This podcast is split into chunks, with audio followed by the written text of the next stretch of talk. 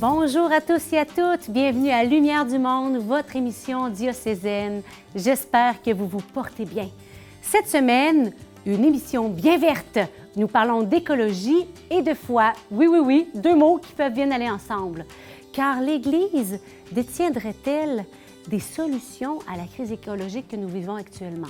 C'est ce que nous découvrirons. Nous recevons en studio Jean Provencher, un agent de changement social. Il nous partage comment il veut changer le monde, rien de moins. Connaissez-vous le GAEI? Eh bien, moi non plus. Il y a quelque temps, je ne connaissais pas. Nous découvrirons cette belle initiative écolo de chez nous. Dans sa chronique, notre ami Antoine Malenfant nous expliquera comment, dans la vie comme en écologie, tout est question de mesure. Est-ce que la solution à la crise écologique se trouverait dans nos monastères? C'est ce que nous découvrirons avec le frère Gilles. Bonne émission à chacun et à chacune.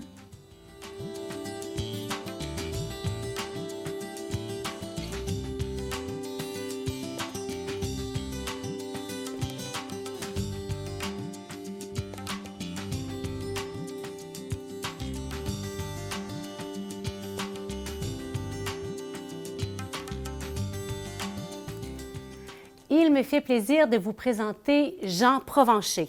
Avec son épouse Sylvie, ils ont eu quatre enfants qui sont maintenant de jeunes adultes.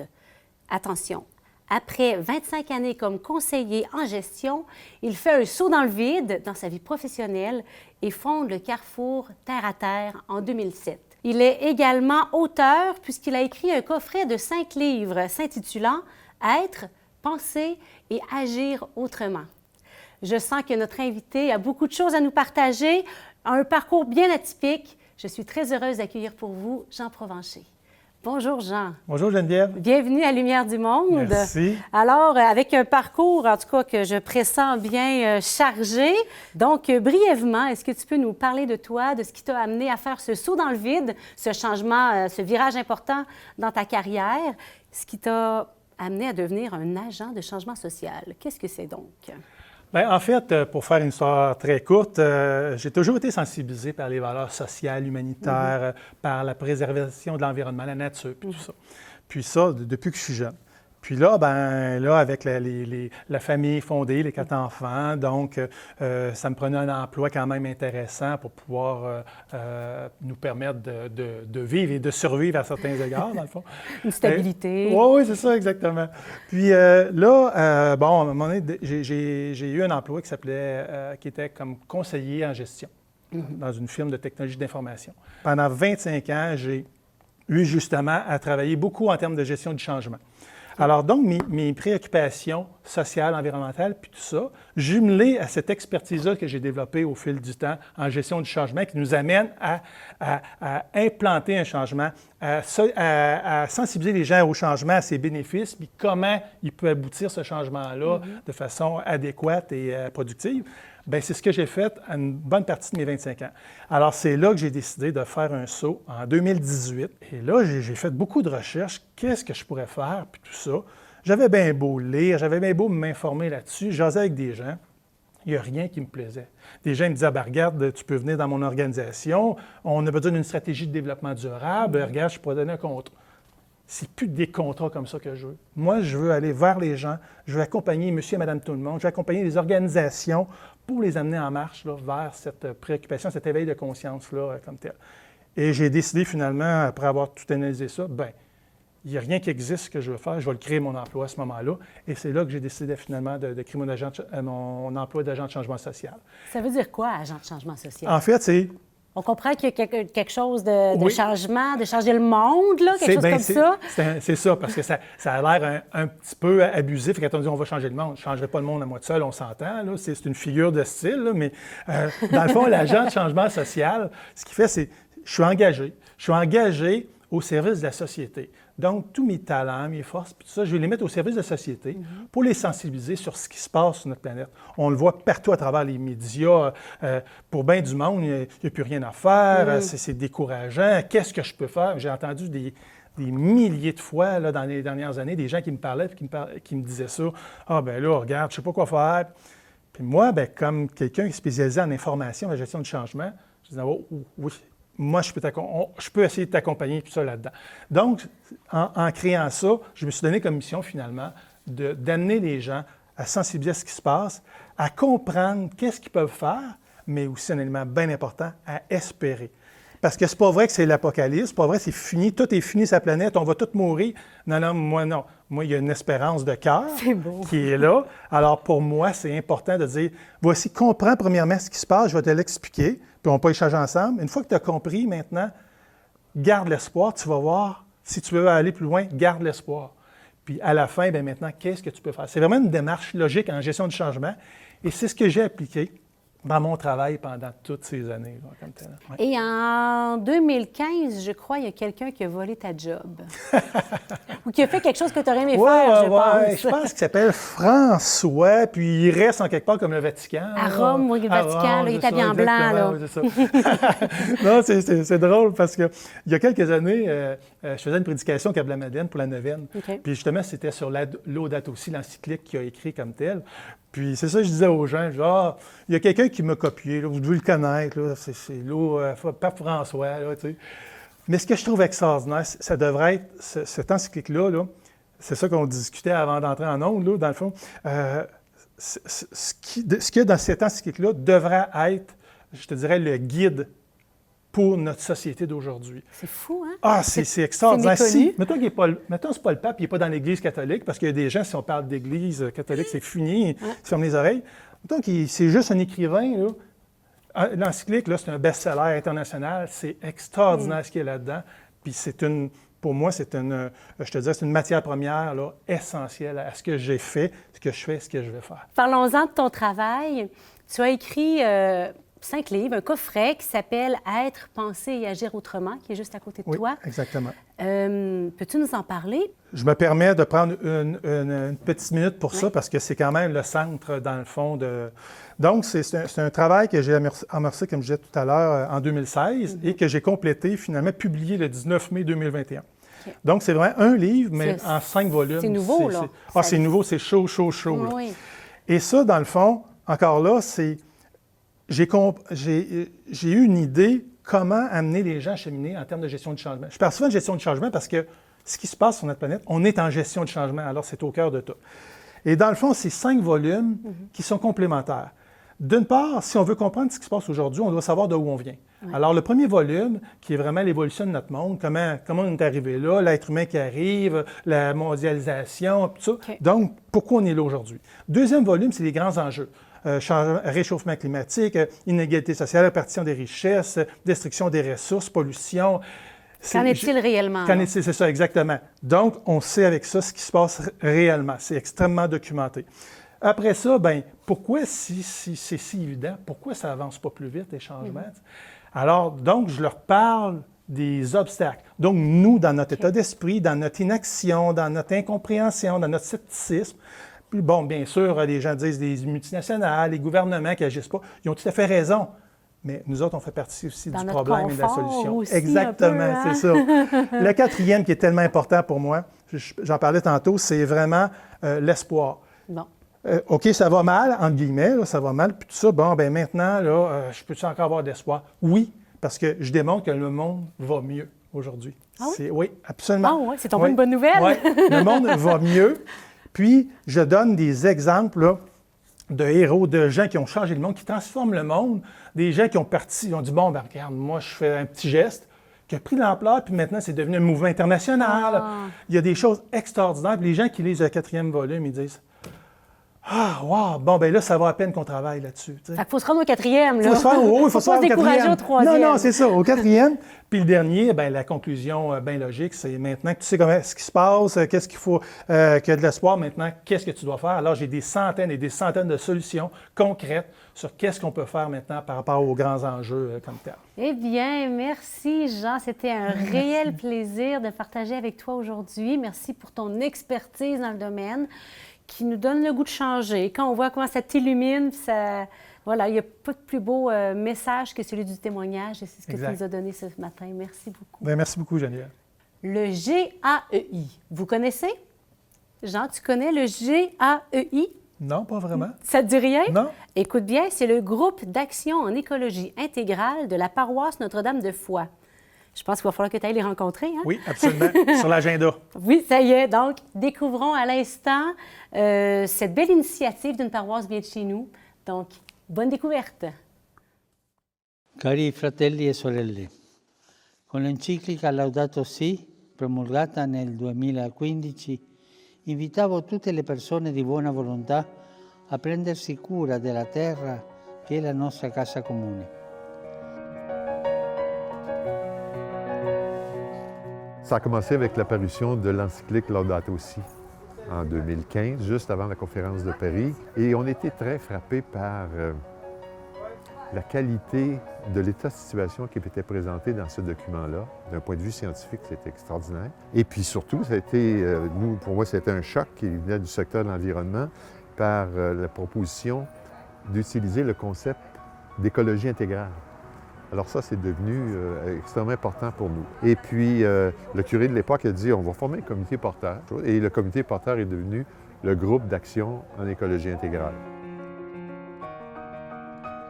Euh, Je pense que notre archevêque est constamment à dire ça, euh, à vouloir que les bénévoles se prennent en main, euh, partent des projets, euh, montent des choses. Je pense que c'est un bel exemple ici euh, qui fonctionne. On s'est organisé en trois grands comités. Un comité spiritualité écologique, un comité euh, communauté verte, euh, donc pour travailler avec la communauté, euh, notre Église, sur le verdissement de ses activités, de ce qu'il fait. Donc c'est dans ce cadre que se situe justement le jardin, donc jardin de vivre ensemble, et puis un axe solidarité est dialogue, dans le cadre duquel nous intervenons en tant que citoyens du monde. Notamment les sœurs à Beauport qui ont leur terre, euh, euh, qui, réfléchissent fort qu'est- quoi faire avec. Le groupe d'action en écologie ont fait des démarches pour, puis des- ils ont écrit des documents pour essayer de les aider à trouver des solutions. On ne voulait pas faire un comité pour faire des études puis faire des rapports, ces choses-là. On voulait un groupe vraiment centré sur l'action locale, là où on a euh, de la prise. Pour moi, la première action intéressante à faire, c'était d'avoir un jardin collectif bio. Puis là, en janvier 2017, l'attentat de la Grande Mosquée. Et là, ici à Québec, à Sainte-Foy, on ne parle plus que de vivre ensemble. Ce qui me vient, c'est, bien là, euh, pour apprendre à vivre ensemble, il faut peut-être qu'on fasse des choses ensemble. Et dans ce contexte-là, nous avons invité effectivement le responsable du cercle citoyen à se joindre à nous, qui l'a accepté, et le représentant euh, du Centre culturel musulman à se joindre à nous. Et nous travaillons vraiment en bonne entente autour de ce jardin. Alors, on a commencé à se mettre en recherche de comment on fait ça, un jardin collectif, là, parce qu'on ne connaissait pas ça personne. Je fais beaucoup de recherches sur Internet sur comment, comment créer un, un calendrier d'un jardin. Donc, heureusement qu'il y a Marielle aussi qui m'aide beaucoup parce qu'elle connaît les activités à faire. J'ai pris la, la charge du jardin euh, parce que je suis fille de cultivateur et puis je pense que j'ai quelques connaissances.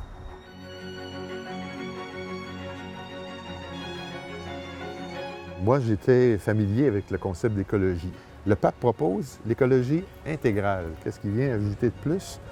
C'est qu'il vient ajouter à, à l'espèce et à son milieu euh, l'activité organisée de l'espèce en question. On est obligé de questionner les valeurs qui motivent euh, tout le monde. Le côté intégral euh, va beaucoup plus loin que de planter des plantes, ramasser des légumes à la fin. C'est toute la vie ensemble, l'organisation ensemble, euh, le- le- la planification, le- le- l'articulation autour de leur foi. C'est beau de voir dans nos jardinières, nos jardiniers, la diversité culturelle qu'on retrouve, là. autant au, au niveau des, des provenances des gens que des, des croyances religieuses. Moi, je trouve que c'est un bon moyen de, de montrer notre foi, euh, de parler de de Dieu, parce que ici, on est des gens qui viennent, qui venons de, de, de- d'un- des mondes différents, là, de différents pays. Euh, pas de préjugés, on aime les autres comme, ils, sont. Euh, c'est ça, comme l'amour de Dieu, c'est un amour inconditionnel. Euh, des personnes qui au début étaient vraiment très réservées, froides, petit à petit, vraiment, ils se décongèlent.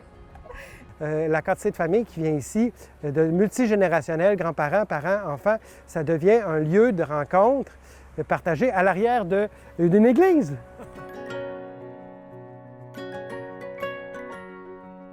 Je trouve que c'est un, très- bon projet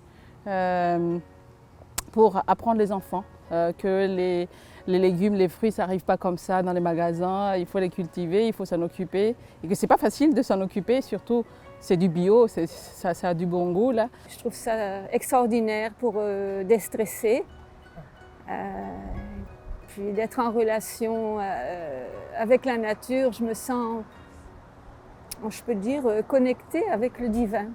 Je me sens comme ça, je le sens comme ça. Je, trouve Dieu, moi, dans la nature. Quand je me promène, comme je vous disais, je suis connectée. C'est là souvent que, je prie aussi, que ça m'aide beaucoup à prier.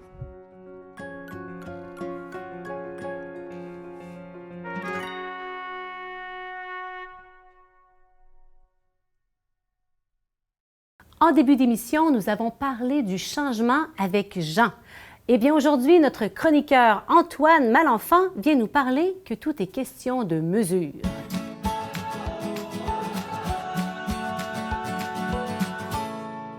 Bonjour Antoine. Salut Geneviève. Ça fait plaisir de te retrouver encore cette année. Tout plaisir pour moi. Bon, plaisir partagé.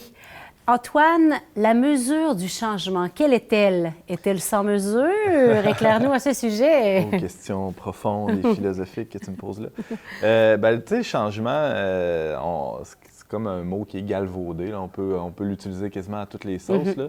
Euh, mais je pense qu'il y, a un- il y a un changement des fois qui est, qui est sain et qui est nécessaire. hein. On, on- on le voit bien avec la crise écologique. là, le- un des changements, euh, ben, on adopte plein de changements dans nos vies euh, dans cette direction-là. Le, le- le recyclage, c'en a, c'en a été un changement là, qu'on a adopté.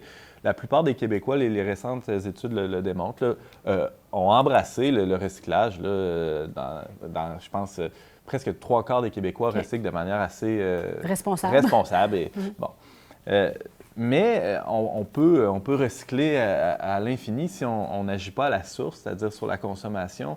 Euh, et euh, ça se peut qu'on on travaille dans le beurre. un peu. Puis c'est un peu vers là que, que- que va ma chronique d'aujourd'hui. C'est, bon, tu parlais de la mesure, hein, c'est la, la- la mesure.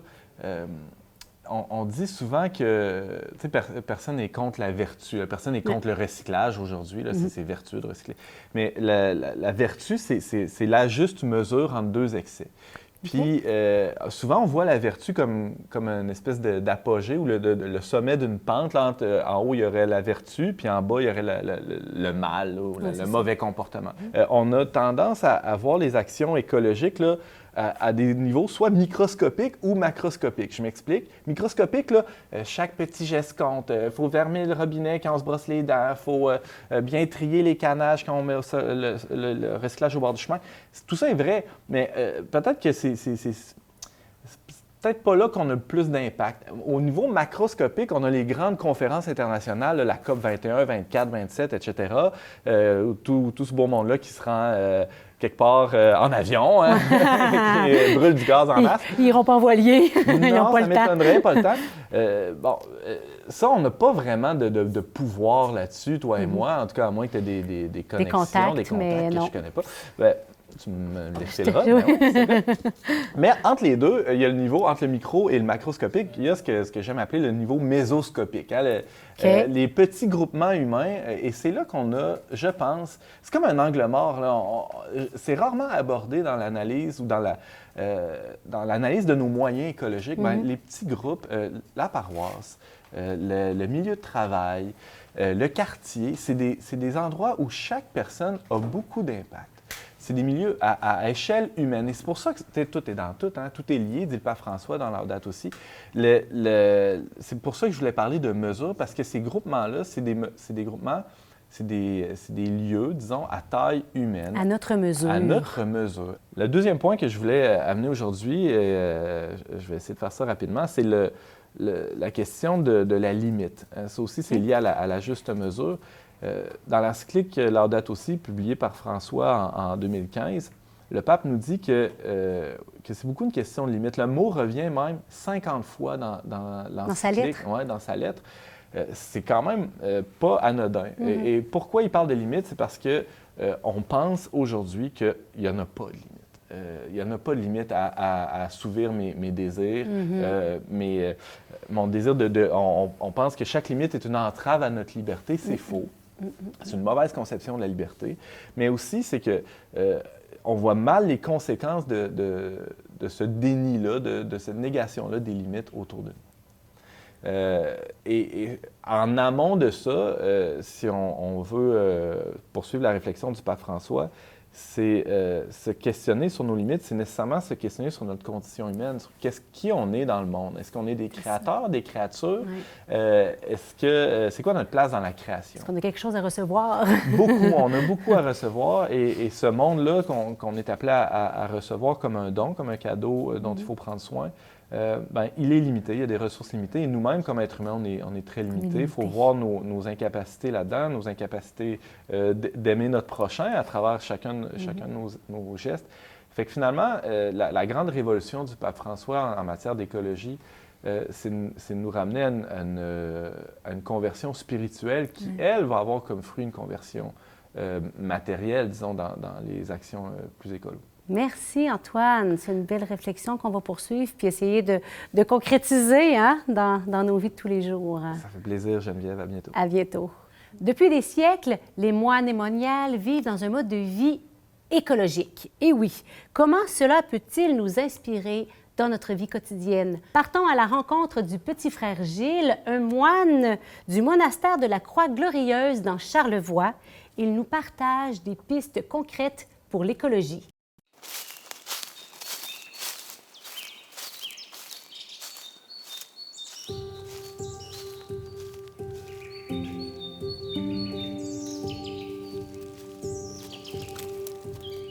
C'est sûr que l'écologie aujourd'hui est très populaire, ça, a devenu, ça a pris une ampleur très grande, mais en même temps, l'Église a toujours eu un souci par rapport à l'écologie, étant donné que Dieu est le créateur de cet univers-là, que l'on est inséré dans cette création-là, puis il a dit toute chose a été bonne. Alors c'est sûr qu'il nous a confié hein, la gestion de cette, euh, de cette euh, création-là. Il nous l'a confié non pas pour qu'on puisse éventuellement tout s'approprier, hein, tout tourner vers nous, mais aussi qu'on ait un souci de cette création-là pour pouvoir bien la, gérer.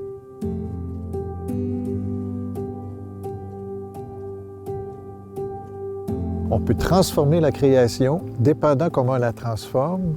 À ce moment-là, on, la mène vers Dieu ou on l'éloigne de Dieu, si on pourrait dire. hein.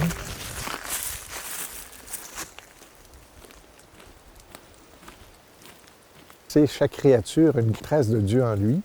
Et cette trace de Dieu en lui, hein, on peut être en relation, hein, on peut la voir, cette, cette trace-là, en étant attentif à chacun des êtres qui sont là. hein.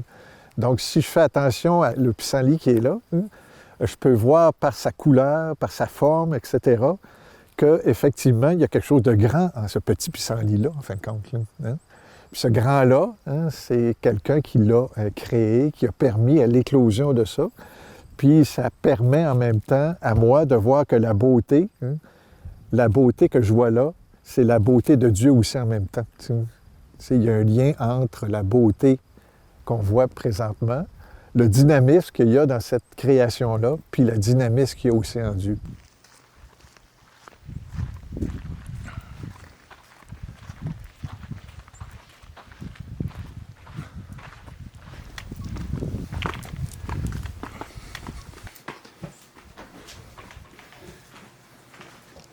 C'est important de pouvoir trouver une paix intérieure pour être capable d'être en relation vraie avec soi-même, avec les autres, mais avec Dieu, mais aussi en même temps avec les choses. Alors, si on consomme beaucoup, ben, des fois, c'est parce qu'il y a un vide en nous. Il y a un très grand vide, puis on veut le combler, ce vide-là, non pas avec des relations avec les autres ou avec soi-même ou avec Dieu, mais avec des choses. hein. On accumule des choses pour se sentir bien. Mais plus on accumule, plus on va accumuler, puis on ne s'en sort pas à un moment donné. C'est comme un tsunami hein, au niveau de la consommation. Toute la société nous incite à consommer, mais si on n'est pas en paix en soi, une certaine tranquillité intérieure, ça devient difficile de ne pas consommer, justement. Soit consommer des choses qui nous apaisent sur le moment, mais qui ne nous comblent pas vraiment sur du long terme. Alors, ce qu'on vit ici, c'est justement cette relation qui nous permet d'être en paix intérieurement, de trouver, je dirais pas nécessairement le bonheur total, parce que le bonheur total, ça n'existe pas en ce monde, mais de trouver une certaine paix intérieure qui nous permet d'être soi-même et être en relation vraie avec les autres.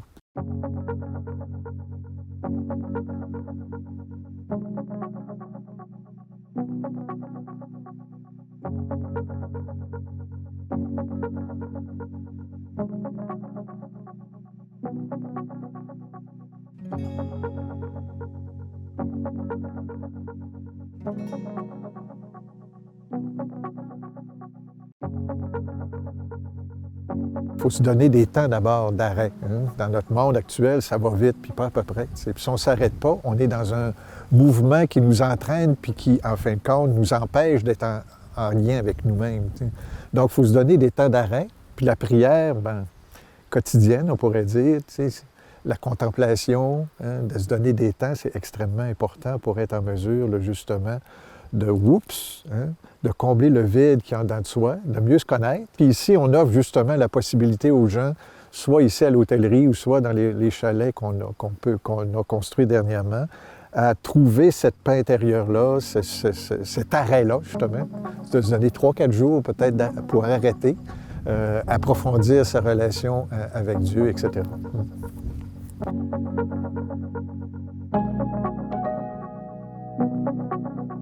Dieu, créateur, a aimé cette création-là. Il nous aime chacun individuellement, il aime la création. hein. Puis on retrouve Dieu dans cette création-là.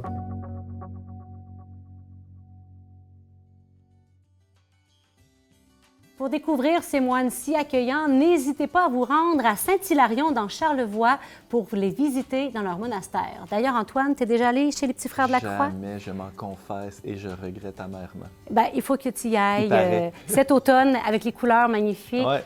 Et puis, c'est tellement touchant de voir leur accueil, leur joie. C'est J'en doute pas une seconde. éblouissant. Ils t'attendent. Alors, j'espère que vous avez apprécié cette émission sur l'écologie, un enjeu crucial pour notre monde et qui préoccupe grandement notre Église. La semaine prochaine, nous parlons d'agapé. Agapé, me dites-vous, eh bien, c'est un mot peu connu, mais qui nous touche tous. Il s'agit de l'amour inconditionnel, l'amour que Jésus lui-même nous a enseigné et qui a le pouvoir d'apporter à notre monde une véritable révolution. Je vous dis à la semaine prochaine. Merci de nous avoir permis de vivre cette demi-heure en votre compagnie. Bonne semaine.